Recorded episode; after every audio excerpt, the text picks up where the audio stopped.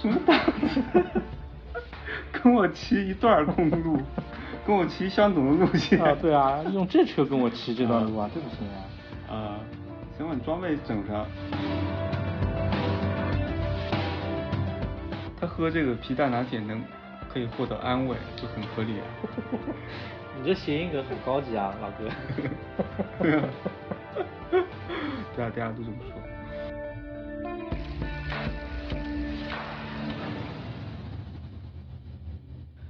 欢迎来到空投电波，我是主持人 C。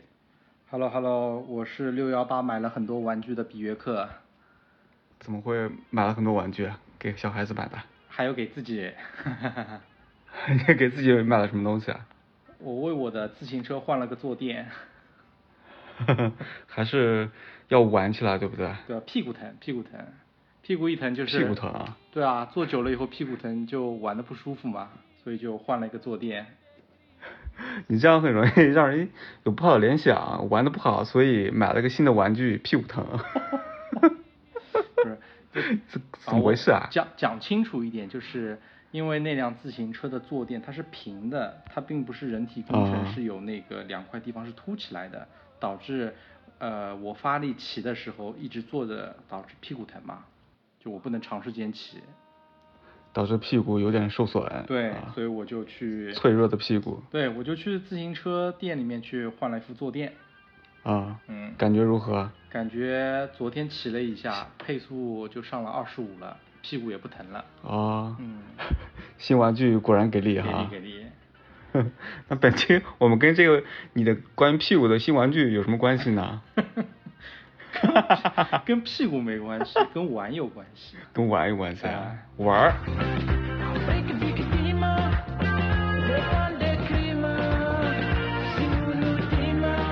六幺八之前有出过唯品会爆出了一个事情，你知道吧？唯品会？对。不知道哎。大概故事是说，唯品会有一天突然之间，它的 APP 被挤爆掉了。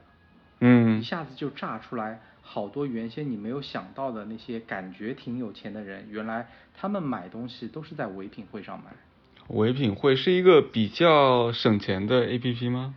哎，就是那些平时你看起来是精致范儿，但是他们买的这些大品牌，其实都是在唯品会这个折扣的平台上买的。哦。嗯。也是要做数学题的。啊，但是唯品会比较直接啊，他就非常直接的告诉你。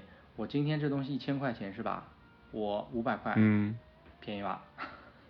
哦，你就直接买了，它不像拼夕夕啊，那个要砍要砍一刀的这个拼夕夕啊，嗯，砍一刀，对啊，正好六幺八的时候，我有个朋友在拼夕夕嘛，在砍一刀的时候砍出自己砍出内伤了，砍出把自己砍到了，对，因为呢，因为他一直想薅资本。的羊毛嘛，资本主义羊毛，啊，然后没没想到砍着砍着自己被区别对待了，怎么会被区别对待呢？怎么回事呢？就是说众所周知，拼拼多多不就是拉好友来砍一刀嘛，对吧？然后呢，他他最近其实拼夕出活动，他想进去套现三百块嘛，那就是要不停的拉好友来帮他助力嘛，然后拉呀拉拉呀拉，拉到结果还差。一一毛九的时候，他拉了一个好友来助力，然后系统显示助力成功了，增加了一分钱，但是进度条反而是倒退的，变成了你还差两毛钱，那就是这肯定就是系统系统有问题了嘛，对吧？这个东西你玩不过系统的呀。对对对，然后呢，他倒退之后呢，他想我我好友多嘛，然后他算了，这这一分钱不跟你计较。但是他发现他的那些好友说帮他助力以后，他的这个金额始终没有变化，那就是卡在那边了。那这个有点坑了。啊，对啊，于是他就去找客服反映情况嘛，客服的态度是相当好，就客服很官方的回答，就是很高兴为您服务，诉说一下您的烦恼，但再烦也不要忘记微笑哦。然后我朋友就说了，他说为什么助力不上？他说关于您的反馈。何时是由您邀请的好友中存在大量异常用户导致的？若您好友账号存在非微信号登录、未实名认证未绑定银行、未关注拼夕夕公众号或呃操作异常，那这样就助力是不成功的，给您带来的不便非常抱歉。你看，一个拼夕夕，他就开始甩锅给用户和微信了。啊，这不是拼夕夕的惯常尿性吗？这个有什么大惊小怪的？但是呢，我们都拿到这个钱了，但就他拿不到。那这就有点奇怪了。对啊，嗯所以你就会产生一种，就是说拼夕夕一边让你砍一刀，一边呢他又破坏游戏规则，在他看来就是这个平台玩不起，你不敢实打实像华帝一样真男人，法国队夺冠我就送，你这你这不够硬啊，玩不起就不要玩这套东西啊。那唯品会是真的就对对折吗？一点花招都没有，就直接对折。没花招，实打实，不用抢券，不用在某个时间点什么什么什么什么什么领券，然后也不用好友助力，就是我跟你讲几月几号到几月几号，它打折就是打折，简单直接。那拼，所以拼唯品会干不过拼夕夕呀、从社交这一块呢，唯品会的确是干不过。看来你平时平时是个不用唯品会的男人啊。我靠，我从来没有下过唯品会，我都不知道它是干嘛的。那你怎么不考虑在拼夕夕也买一点啊？拼夕夕这玩意儿就是一毒瘤啊，能不用就不用啊。用过吧？拼夕夕和抖音 没用，拼夕夕和抖音这玩意儿都一都一样，都是社会毒瘤啊，这玩意儿能抵制就抵制啊，可能有点极端啊，说实话。那有羊毛你也不薅一下吗？不好不好，没这时间，我得我得给自行车上螺丝，哎上螺丝都上不完。嗯。哎，还是玩儿重要。嗯，我们切入正题吧。本期我们就是聊聊玩儿吧。在聊这个话题的时候，我们可能一直会听到有一句话啊，叫做“呃，玩不起，别玩了玩不起，坑太大。”。对，啊别玩了，别玩了。就是，嗯就通嗯常好像在讲这句话，在生活里面就背后好像就藏了一层意思，说大家都这么玩儿，偏偏呢你搞特殊，你还给我发飙。哦，我理，我这么理解你这句话的语气，就是玩不起，你别玩了呀，玩不起你玩什么呀？嗯对啊，对啊，对啊？大家都这么玩的，大家嗯都玩的很开心啊。为什么就是你是嗯在搞特殊吗？嗯，对？吧？我们生活里面其实也遇到应该也不少这样的事情嘛。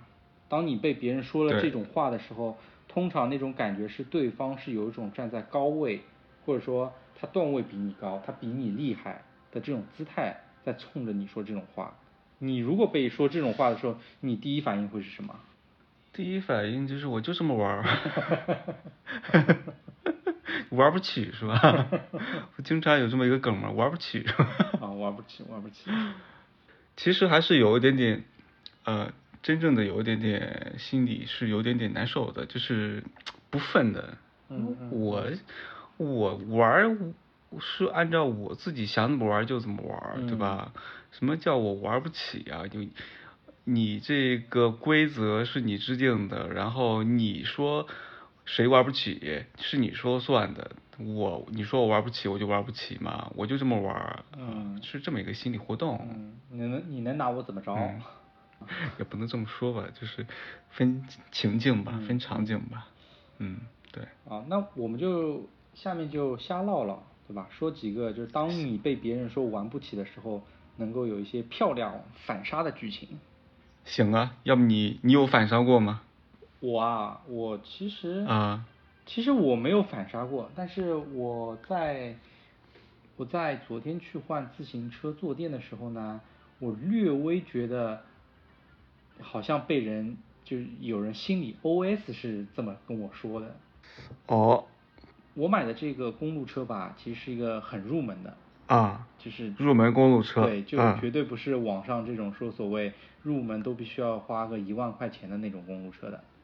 我就是一个两千两千两千多的，花了两千多万对的。啊，然后我去换个坐垫，嗯这时这时候呢，嗯正好来了一个胖哥哥，他是一辆差不多一万块的公路车了。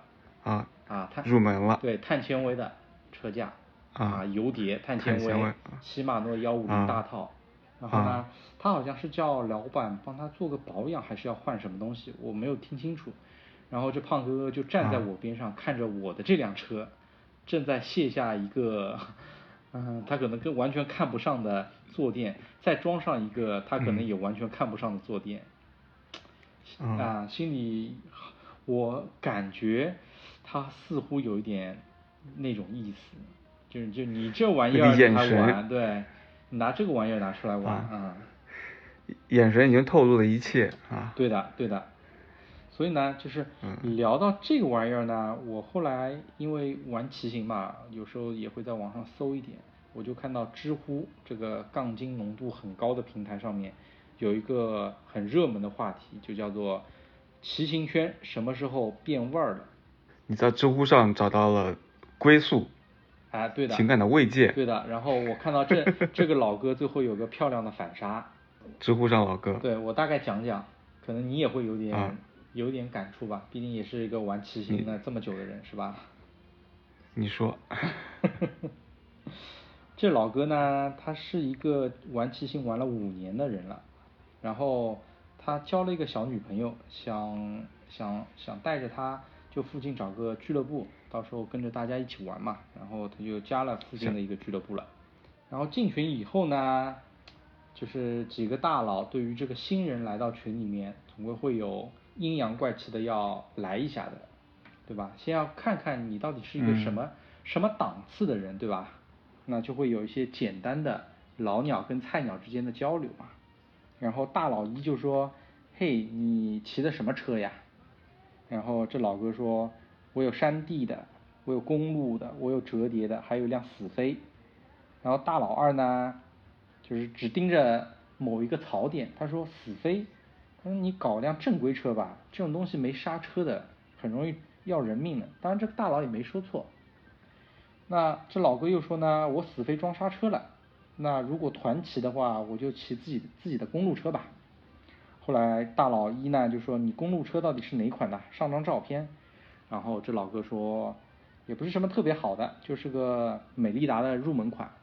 然后大佬二说，哦，那这个车不行呀，你跟不上我们的速度的呀，因为你这个太入门了，你这变速可能就是禧玛诺禧玛诺最入门款的吧。然后接着呢，他们就开始教育这个老哥了，说你要不这样，先换辆车或者去升级一下。如果升级的话，你考虑一下把变速换成幺零五中套吧，至少这个是要的。要么直接干脆一点，就是你把这个车就直接卖了吧，换一辆入门的探家吧。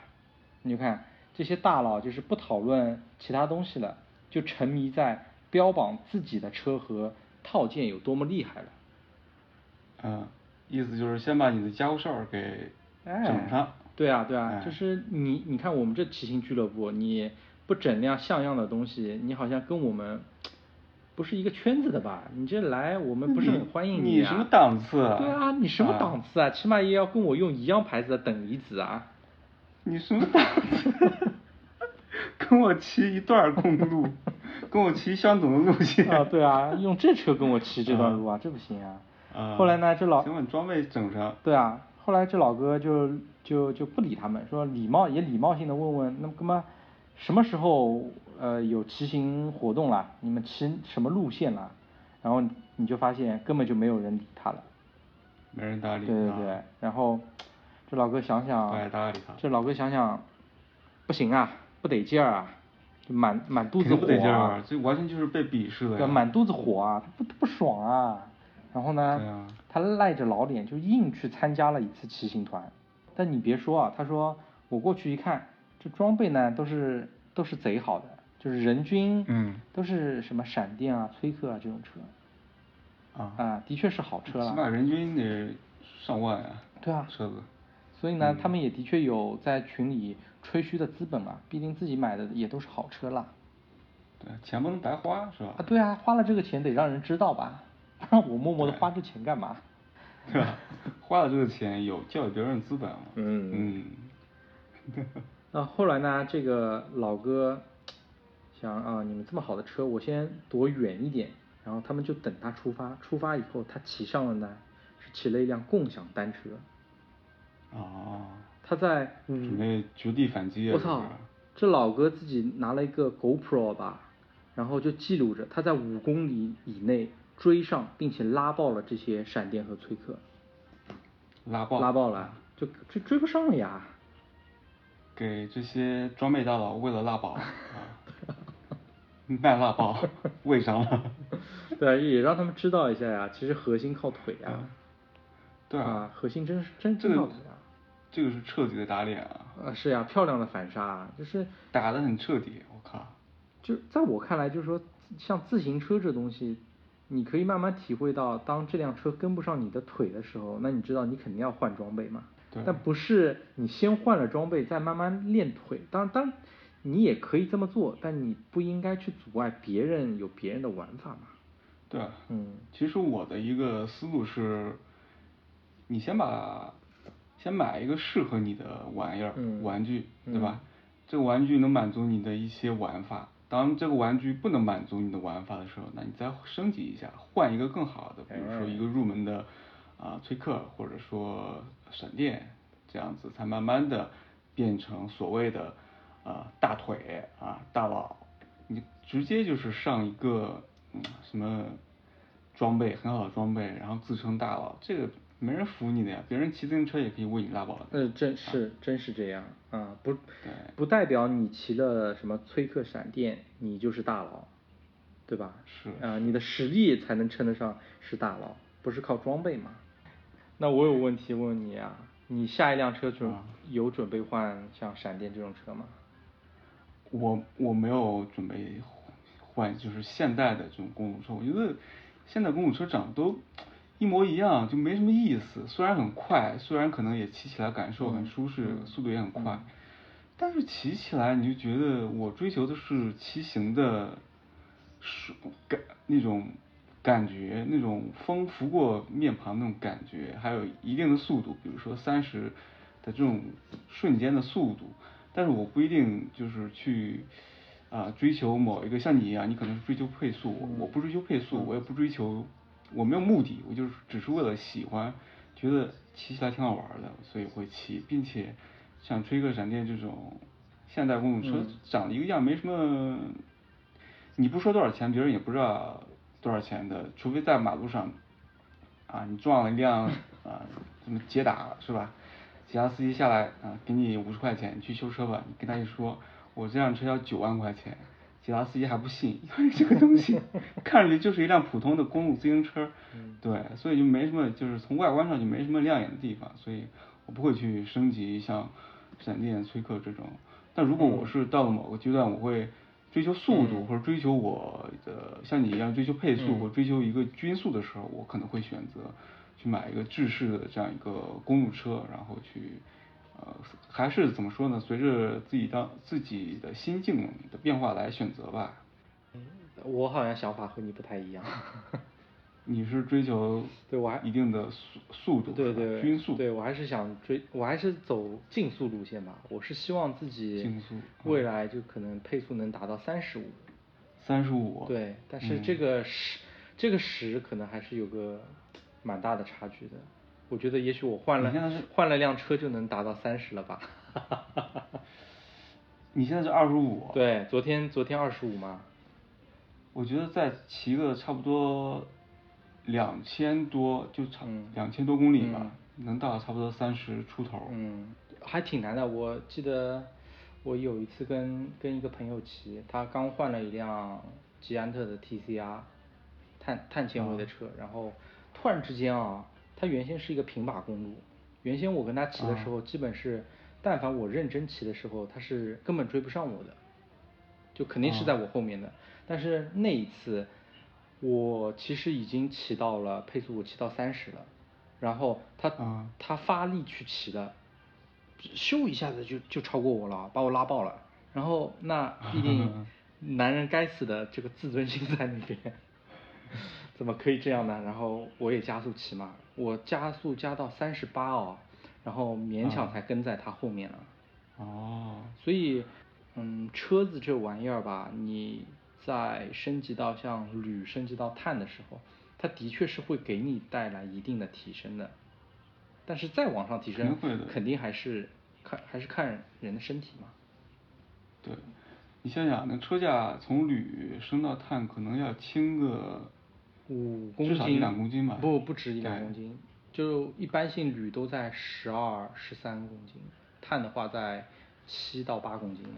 碳的话，你还得加一些轮子啊、轮组啊，这也加起来整个车得九公斤了，我觉得。嗯，差不多差不多。所以你觉得你你能升级碳了吗？没必要没必要，啊、到明年再看吧。呃我我想插一哎下，你说。所以后来那个你去给自行车换坐垫，那个胖哥，那个胖胖的，他后来你们有交流吗？眼神上的交流。啊，你们互相瞪对方一眼。我看了一下他的车，我看了一眼他的车，然后再看了一下他，因为我看出啊这辆车是啊、碳的呃，对，UCC 冲击波是碳的，啊，是好车。哦然后我再看了啊一下他，我发现他不是我想象中的那种，就是骑行大佬，他就就是身姿很矫健，然后这个腿上的肌肌肉很有爆发力的那，不是的，他是那种胖胖的，嗯然后感觉体脂率还挺高的那种。啊啊那种可能就是买了减肥的了，我猜。其实均速，然后达到一定的速度，这种有氧的减肥还挺好的。啊，是的，是的，就是你保嗯持那个踏频，你去骑的话还是挺好的。但对。还有一点，我其实不太喜欢我我家边上这个自行车行的老板，Why？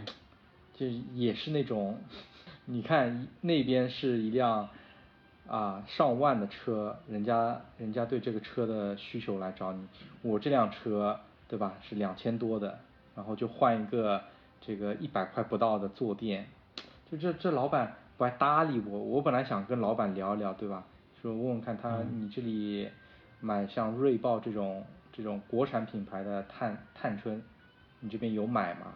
然后他他不嗯鸟我，你知道吧？我靠，呃，可能，好像都不是特别喜欢骑行的那种人吧？哎，可能眼前就是有有有比较有钱的客户就在站在他面面前嘛，他肯定先服务于他吧，在我看来是这样的。你这种情形，我之前嗯。听一些骑行类的播客，我也听到过。哦，那小哥骑了个入门款的车，嗯。然后去店里，嗯。旁边呢是一个小姐姐骑了一个 几万的，然后店员就是、嗯。啊，服务态度很好，你好，欢迎光临，对那个小姐姐 就这种态度啊，嗯。就完全不搭理那个小哥呀，对啊，就完全程都在舔小姐姐呀啊，是那肯定啊！你想，你买大客户啊你买你买个两三万的车，你平时升级的配件啊、装备啊，你肯定也是选好的呀。你不会选，对啊对啊你不会选，你不会考虑性价比这个玩意儿呀。是呀，并且他如果骑一段时间，我骑的不舒服，比如说我膝盖疼，他重新去做飞艇的时候，去店里做飞艇，嗯做一次飞艇去店里要做一要花一两千的，这也是有赚头的。哦，那血赚啊，这东西，闪电崔克的这种飞艇，两千啊对，闪电崔克这种飞艇贼贵啊。所以这个很正常，可以理解。哎，是是可以理解，是可以理解。那老子下次要是真换车的时候，我就不在这里换了。肯定不在这儿换，你你找我给你换是吧？我血赚你。这么厉害啊！我直接买车架子行啊是不。是？对，哎，你知道在 B 站上有很多那种组车大佬嘛，就是你把需求告诉他，你的预算比如说是一万，嗯他会给你去找车架，找一些配件配套的东西给你搭，把你想要的车型或者说车的风格告诉他，他会给你搭出来一个不错的车，靠谱啊。看起来还挺靠谱的，因为也是喜欢骑行的嘛。嗯，我喜欢的车架，我感觉不知道该怎么弄得到啊，又感觉可有可能弄弄到的就是假货啊。你喜欢什么车车架呀？我喜欢别人骑的呀。比安奇，你再你再等两年吧，比安奇稍微有点儿有点贵啊稍微有点儿不适合你这种入入门的骑行者啊。对对对不适合我，不适合啊我。哎，说到这里，我我想起来前两天我看到 B 站上面有一个有一个前职业车手，后来自己就在北京四合院自己帮人组装车嘛，然后他收到网友的一个订单，说我买了一辆崔克，啊，崔克两两三万的架子，然后让这个让这个老板帮他去组装一下嘛。然后这老板就按照他的习惯，他是一边拍视频一边组装嘛，一边唠嗑一边组装。然后他收到那个箱子，把它拿出来的时候就感觉不对。他说这个箱子好像跟以前他组装过的崔克的箱子不太一样，就隐隐的觉得你有可能是假货。然后他就拆拆拆拆拆，把把部件全部拆出来，把那个车架拿出来。把车架拿出来之后呢，他说敲敲这里，敲敲那里。他说这声音听上去也有点不对。哦，魔幻的在后面。然后他把就是牙盘这里嘛，牙盘这里还没有牙盘，但是组装牙盘这里边呢有个部件要先拆下来才能装牙盘的。然后他把这个东西拆下来，里面塞了一张纸条。这张纸条上面写着“山寨车架”。不会吧？这么魔幻吗？就就真的是这么魔幻啊！我看了我笑喷了，我操！可能这家店的人自己可能会有有有正宗的有山寨的吧，然后他他为了区分就在里面塞了一张纸条，然后拿出来就是山寨的，然后他把这张纸条平铺开来对摄像头拍一下说，下面这些网友帮我见证一下，不是我换包啊。他妈的是你你买来的这个车架里面就塞了一张纸条，叫山寨车架，不能怨我。幸亏，幸亏是用摄像头拍着它的组装过程的，不然都说不清。是是，笑死我。所以我能分析一下这个寄来车架的这个人的心理，他也是想当一个装备大佬，对吧？嗯。别人也可能对他说过，你玩不起别玩，啊，所以能买个山寨的。我觉得他应该是想着要买个正正正正正版的吧。被骗了吧？哦，嗯，我觉得玩组装车最担心的就是被骗。是的，水还是有点深的。对你，你就是比方说你就是去崔克店里买一辆整车，这个你还是有保障的嘛，毕竟你去线下实体门店。好啊，那其实那第二个呢？你你第二个要分享的事儿是啥呀？第二个啊，第二个其实你也熟啊，关于咖啡的。哦，咖啡。嗯。我有个朋友。自己创业去开了一家咖啡店，但是他开的地方呢，其实很卷，就是基本上二十米就会有一家咖啡店，这一条街上面瑞幸都不敢进来。咖啡一条街。对你瑞幸进来，你照样也没生意。那个咖啡文文化太好了，他跟我吐槽说，其实咖啡这个市场吧，还真他妈不是那么回事儿，现在已经到了。劣币驱逐良币的这种感觉了，咖啡这玩意儿应该是追求的是口感吧，但是呢，整个市场可能它是追求的只是一个噱头，一时的这种流量和网红的感觉。我说我说几个啊，就是他告诉我的，说现在市场上出来的几种咖啡，一个叫做咖啡泡饭，咖啡泡饭，这是来自上海愚园路的一家店。然后它推出的叫咖啡泡饭，就真的是茶泡饭的改良版，叫咖啡泡饭。哦。这家除了有咖啡泡饭，还有酱油拿铁、日式咖喱拿铁、芝麻糊拿铁，很不可思议吧？这玩意儿。有没有榴莲拿铁？有红胡椒拿铁。有没有上次聊到用人屎做香水了？有没有从人屎里提出来咖提取出来咖啡豆？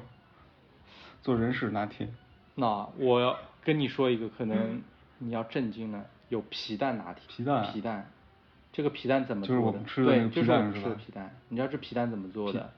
它是皮蛋拿铁。这杯拿铁里面有两个皮蛋，第一个皮蛋是搅碎的，是垫在最下面的；第二个皮蛋是像糖葫芦一样串着的，然后搁在这个咖啡的上面。哦。然后呢？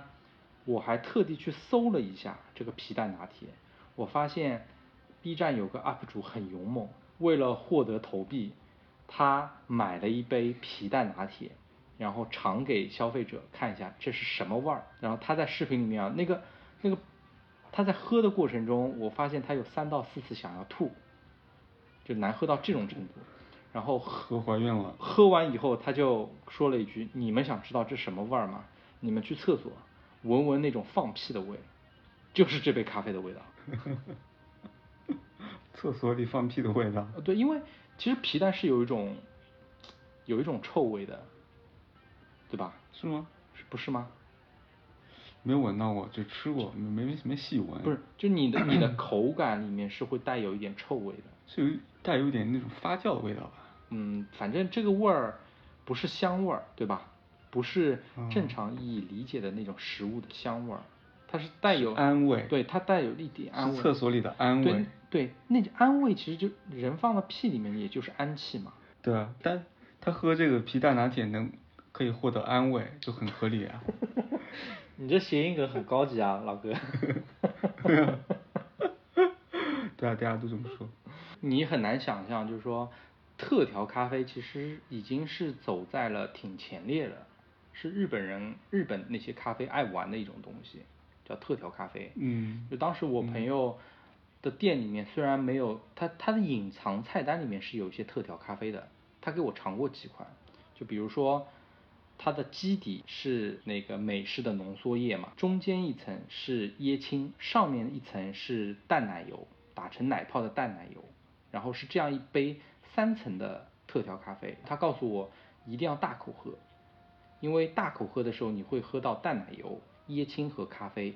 当你喝下去以后，我能明显就是它有三重口感，第一重是淡淡的奶香味，第二重是椰子水的椰青的这种酸味。第三个就是咖啡的那种坚果带有一点点苦涩的味道，嗯我能明显的能喝出这样三种的复合口感的咖啡，嗯嗯啊、非常好喝，我觉得它是属于咖啡饮品了，它不是纯咖啡了。嗯但是他跟我说，你看看市场，市场你玩不起啊，别家就是以这样的方式在博眼球啊，什么什么咖啡泡饭，什么皮蛋咖啡，那你朋友玩不起了，朋友是你朋友你朋友绷绷不住了，掀桌子了。哎，对对，然后呢，他有一点不爽嘛，然后，然后但没办法嘛，这条街都是咖啡店嘛，然后他就、他就嗯去了隔壁一家咖啡店，想把老板揍一顿，老板说你玩不起是吧？想要去教育一下他们。啊，他说，通常我们喝咖啡，有时候第一口喝下去会非常苦涩嘛，你知道为什么？因为因为那个豆子被烘干了呀，啊，对，你碳化了对部分啊。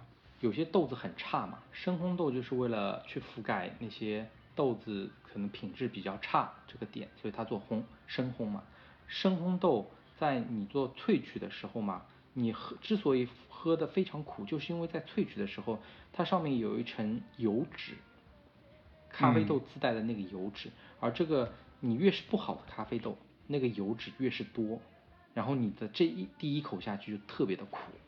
所以跟油脂有关系啊。对，然后它有一种改良的方式，就是我们通常你去买一杯咖啡，做一杯咖啡，你会看到先去装好水，你要杯冰美式对吧？一点冰块，然后倒好水，先去装好水，然后放在这个咖啡机下面，然后它去萃取的咖啡原液就直接滴在了水上面嘛。那个时候其实油脂就浮在上面。他说，如果你倒过来，先去做好咖啡原液，倒在咖倒在杯子里面，然后再去接水，这样倒过来的制作工过程中，它可以有一定的程度去缓解那个咖啡油脂，它可以稀释掉一点，让你第一口喝下去没那么苦涩。于是他就跑到边上一家店，他跟咖啡师说：“我要这样的过程，我要这样制作咖啡。”那边的咖啡师说：“不行，我们这样做不会，要不这样，我给你倒一杯水，然后再给你一一杯萃取出来的咖啡原液，你自己玩吧。朋友说你玩不起是吧？什么服务态度啊？怎么对待隔壁小姐姐的？没有欢迎光临吗？你会发现，你诚心的跟人家去讨教，对吧？人家也不会愿意理你，然后就追求一些这种不知所谓的咖啡，真的是嗯玩不起啊。真是我们也伤不起啊！对于这些认真做咖啡的人来说，啊、现在他的咖啡店也关了，我也没法再照顾他生意了。其实有点可惜。对于这种认真的想要做出味道好的、好喝的咖啡的人来说，是有一点点。嗯，他是，但是他应该找一点点噱头的，比如说，别人搞皮蛋咖啡，他可以搞一个什么生生料咖啡，广东那个叫浙江叫吃生，那个虾皮活虾叫什么？哦，生腌那什么？啊，对，生腌咖啡，对吧？一边搞这种噱头，一边好好做咖啡，有点这种商业的思维啊，可能就会好一点吧。我觉得好像那种你钻研那种咖啡的咖啡师啊，他特别瞧不上搞这种噱头，不知道你有没有这种感觉？就是他们会觉得这不纯粹，真正的好咖啡不是这么玩的。嗯，是的，这也是因为咖啡，然后骑行，然后小红书。大家都在发一些新奇的好玩的东西，每个人都渴望有新的信息来冲击我的大脑，然后每天都渴望获得打开手机就有新鲜的事情，所以这个东西也是满足了小红书用户，还有一些我们这包括我们所有这些消费者的欲望吧，满足我们的欲望而已。嗯，因为这东西特别有话题性。比如说你喝一杯皮蛋拿铁，你就会很自然而然的你会分享给别人，并且还有一点社交的炫耀属性在那边嘛。你看我又发掘了一杯如此与众不同的咖啡。对啊，我会发在小红书上啊！天呐，姐妹们，我发现了一款宝藏咖啡。对，宝藏咖啡。嗯。对，有画面感了呀。我们公司边上有一家店，是开了十年的老店。咖啡店。嗯。你想知道十年老店的秘密吗？这个秘密就藏在老板娘身上。是吗？做的咖啡好喝？嗯，这个老板娘做的咖啡的确好喝。我不知道你有没有喝过没有苦味的咖啡，没有苦味的美式。没喝过，这还算美式吗？是美式，他们店就是的，一一个浅烘的豆子，S O E，没什么苦味的，太棒了这杯咖啡。是吗？并且老板娘做出来的和。他下面员工做出来的，哎，这味道就是不一样。嗯嗯，有一丝丝老板娘的气息。有一丝丝老板娘的气息，可以哈。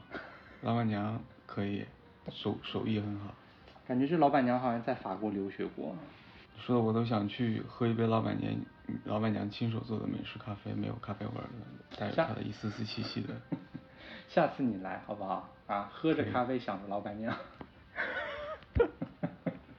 可以可以，这也是一种啊咖啡的文化。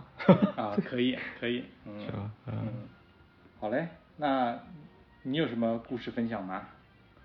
啊，说到玩玩不起，其实我能想到就是说，有些玩不起的，看起来他是真玩不起，真玩不起，嗯，他最后就真的完成了。哎呦，这样的一个反转了。哎，是，就是以他所处的环境。他的生长的条件，他周围的文化，那看起来就是没有可能达到这么一个成就的，但其实他就玩的，让全世界都知道他在玩这个东西。嗯。他是来自尼日尔的一个乐队叫 Model Mokta，他的。你要么先简单简单介绍一下这个乐队。哎，我先问你哈，你听说过尼日尔这个国家吗？尼日尔。对。尼日尔是非洲的，没有没有，非洲撒哈拉沙漠南部的一个国家。嗯，你知道地球上有多少个国家吗？有这个一百八十九个。哎呦，你这是在标榜你这地理学的好是吗？小学地理学的好。联合国有一个人类发展指数，是衡量每个国家的发展水平的。嗯，尼日尔这个国家。的人类发展指数排名全球第一百八十九位，哟，排名有点高啊，排名第一啊，倒数的，嗯，对，所以你能想象在非西非撒哈拉沙漠以南，全世界发展水平排名第一百八十九位，全世界总共有一百八十九个国家的这样一个国家，在这样一个环境里，它是怎样一个生长的环境？嗯。这个 Model Mokta 现在是驰名于驰名商标，驰名 Rock Band，全世界，它是怎么从这种环境里生长出来的？嗯，是一个很有意思的，很值得我们这些啊，中国已经不算是发展中国家了吧？嗯，去好好好好看一看，这个 Model Mokta 它的主创叫。一个很复杂的名字，这个国家是一个啊呃，是那个宗教叫什么来着？叫就是和伊拉克和伊朗是同一个宗教，叫什么宗教来着？啊，那个伊斯兰教。对，伊斯兰教，他们是非洲的一个伊斯兰教国家。嗯。这个主唱呢，小时候就喜欢音乐，他哥哥简单的教了他一下弹吉他的方法，但是他当时，嗯，小小年纪只能买得起一个吉他，二手的破吉他，但是那个弦已经全坏了。啊。他用自行车上 又跟自行车扯上关系了，他用自行自行车上刹车线，你知道吧？哦，嗯。刹车线不是一根一根的吗？对。他用那个刹车线。把那个破吉他的弦替换了，做了其他弦，嗯，开始了他的音乐之路。后来又遇到了一个欧美国家去尼日尔的这样一个，也是做实验音乐的这样一个音乐人，去探寻非洲音乐嘛。其实非洲音乐在现代音乐里的发挥作用是相当大的，包括摇滚乐啊，包括爵士乐啊，布鲁斯啊，其实都是黑人音乐嘛。嗯。他去西非找一些这种世界音乐、西非的音乐去找灵感，然后遇到这两个就遇到了，然后就有了摩多莫古塔。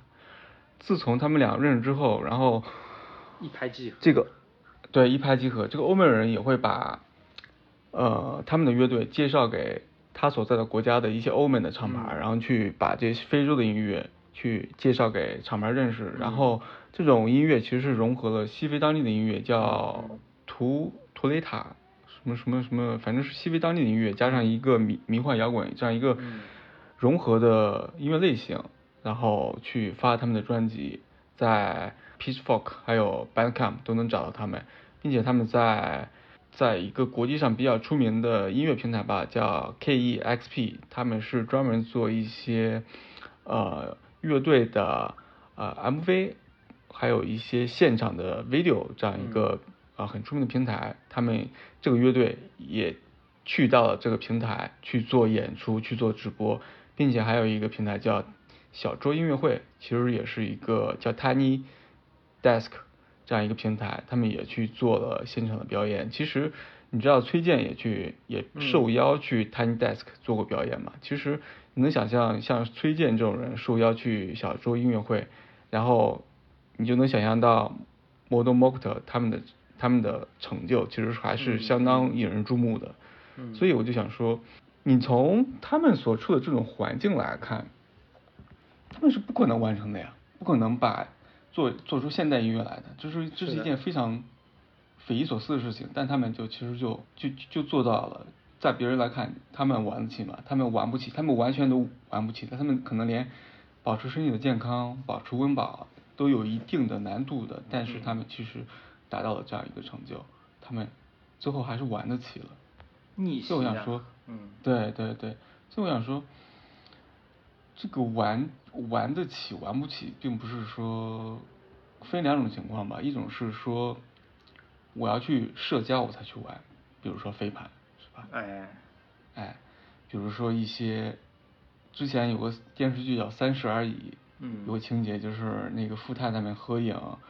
然后那个女主角拿了一个包，然后被富太太们看不上，对，然后合影没有把她拍进去，对，他们其实玩的不是包，他们并不是，他们只是用包来展示自己的阶层，然后来形成自己的圈子，他们来社交，然后他们来玩社交圈这样一个东西，他们并不是来来玩包的。比如说你说的那个自行车，他们也是被共享单车为了拉宝的，他们其实也是玩的是社交啊，对吧？来。聊装备，聊聊玩社交，认识更多的人，他们玩的是这个。但是另一种玩，就是真的玩的是音乐。我刚刚聊到的那个音乐，他们他并没有什么设备，一开始，你想想自行车刹车线，还有一些玩自行车的，但真正的是玩的骑行，玩的玩轮子，对吧？玩腿。你这个话有点，这嗯，对，这是另一种玩。嗯，腿好玩吗？腿啊腿，就是经常玩，那就那就还越玩越越好玩的，你说是不是？嗯，要穿上一些什么黑色的吗？对啊，黑色的，黑色的紧身的骑行裤啊。啊，是是是，骑骑行裤是很有必要的。对对对。嗯。然后再买一个屁股的大玩具啊。像你一样。那那我想问，就是这个乐队一共有几个人啊？他们总共有主创那个嗯非洲小哥一个，那个老外一个，然后有个贝斯手，嗯还有另外一个吉他手，还有一个鼓手，总共有五六个人吧。那像这样五六个人里面，来自于非洲的有几个兄弟啊？只有一个那个欧美人，其他都是当地的。哦哇，嗯那很厉害啊！很厉害，很厉害。他们做的音乐，我其实他们的专辑有听过。其实啊。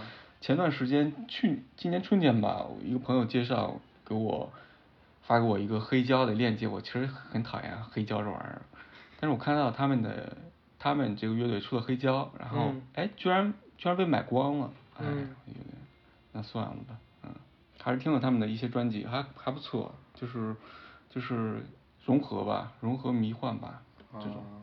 嗯，回头我听听，回头我听听看。对。对但是我很讨厌，就一定要把音乐上面贴个标签，比如说什么标签啊？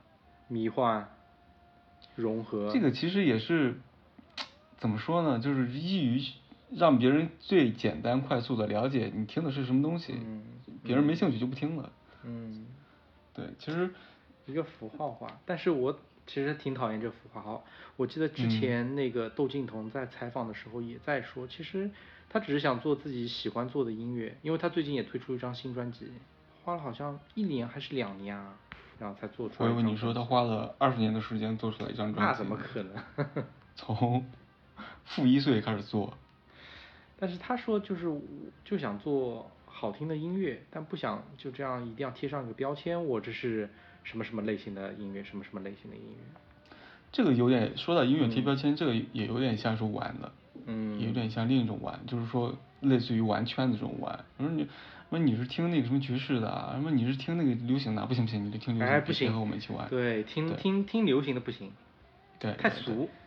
对，嗯其实对于音乐人来说，他就是创作自己喜欢的东西就好。但对听众来说，一个标签还是能够高效的区分自己想要。比如说我，当然我也可以去一个一个挨着听，那我自己的实际体验就是我可以一个一个去挨着听，但是这种效率太低了。我经常听了开头啊什么东西，然后有时候听完半半首曲子或者一首曲子，都都不是自己喜欢的。嗯如果有一个这种标签的话，就会概率你听到自己喜欢东西的概率会大很多。哎，刚刚聊到一个话题，说你很讨厌黑胶啊，这不像你啊，我以为你会很喜欢黑胶呢。我觉得黑胶其实就是怎么说呢，有点像囤积癖吧。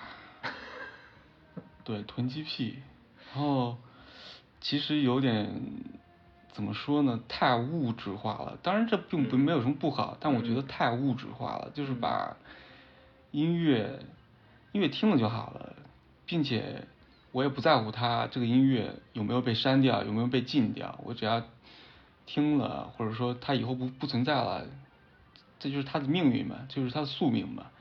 你找一个黑胶，然后你想把它原有的那种质感，什么什么，都复刻出来，然后把它放在那儿，一年可能听个半次，然后就放起来。嗯我觉得太有点把这个东西给物质化了，尤其是在特别物质化的上海吧，因为上海就是一个经济社会嘛。其实你是消费把社会嘛你是把嗯黑胶纳入一种消费主义。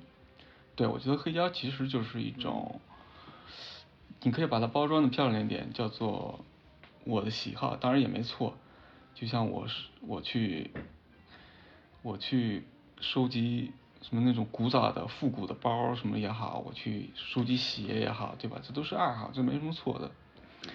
但是我对于我这样一个喜欢从小就从年轻时候就喜欢音乐的人来说，我还是不愿意把它就是把它摆在架子上，分分门别类的，把它啊要打扫干净，这这种我觉得这不是音乐。这但凡有人做客的时候，就一定要展示这一面墙。对，展示一下这么一面墙。当然，我只只是我自己不喜欢，嗯当然我并没有说这不这不好，这也是一种爱好嘛。